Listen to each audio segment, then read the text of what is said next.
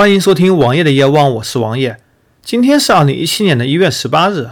在之前节目中，我曾经说到，王爷我换了一条两百兆的宽带，与此同时也换了一个电信的月密的光猫。两百兆宽带体验是非常不错的，但是光猫在长时间的满载之后会出现速度的下降。于是我花了时间来研究了一下光猫。今天的节目中，我就把我研究的光猫结果向大家说明。在大家装两百兆或者更高宽带的时候，王爷我的这期节目会给大家一些建议和意见，或者说可以减免一些事情。由于王爷我用了一款华硕的 AC 八八路由，本身性能还是不错的，我不需要光猫来做太多的事情，只要光猫稳定、速度快就可以了。我把拨号和一些处理任务全部交给了路由。有些用户没有买这么好的路由，他则可以用光猫里面自带的路由自己来拨号。并且产生 WiFi 信号供手机或者其他终端使用。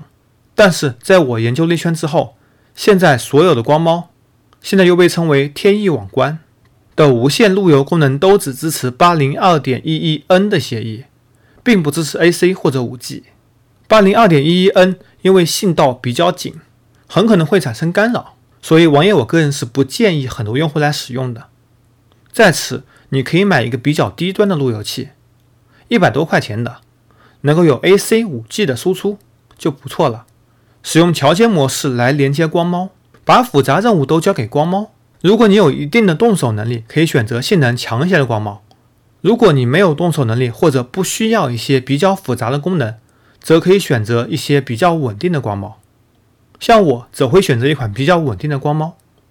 好了，在研究了一圈之后。我一共研究发现了有四款光猫是比较适合用户使用的。华为有两款，一款是 SA 一四五六 C，这款光猫是目前市面上性能最强的光猫，采用了华为自己研发的海思五幺幺五 T 的 SOC，搭载了五一二兆内存和二五六兆 Flash，基本上性能是最强的，而且可玩性也比较高。但是这款光猫在很多地区是不送的，大家可能会需要自己购买。如果这款光猫不送的地区，则可以选择其他几款，比如说华为的八二四五 H，也是款性能比较不错的光猫，应该会更为稳定一些。但是它也搭载了华为海思的五幺幺五的 SOC，内存远不如刚刚介绍的那一款，但是稳定性还是比较靠谱的，也比较适合轻度使用用户。网友我另外推荐两款是采用博通方案的贝尔 G 幺四零 W 杠 P。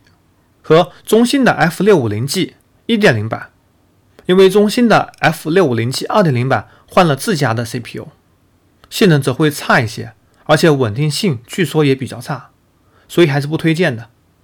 在大家选择的时候，可以尽量选择比较稳定的贝尔这款。王爷我也会把型号写在今天的详细内容里面，供大家参考。同时，也希望大家使用光猫愉快，能够有更好的上网体验。最后，我也加一句。一般用户使用两百兆宽带已经足够了，不需要更大的宽带了。如果是企业或者工作室，可以选择五百兆甚至一千兆的网络。电信的网络整体来说还是非常棒的，只是上传有着非常大的槽点。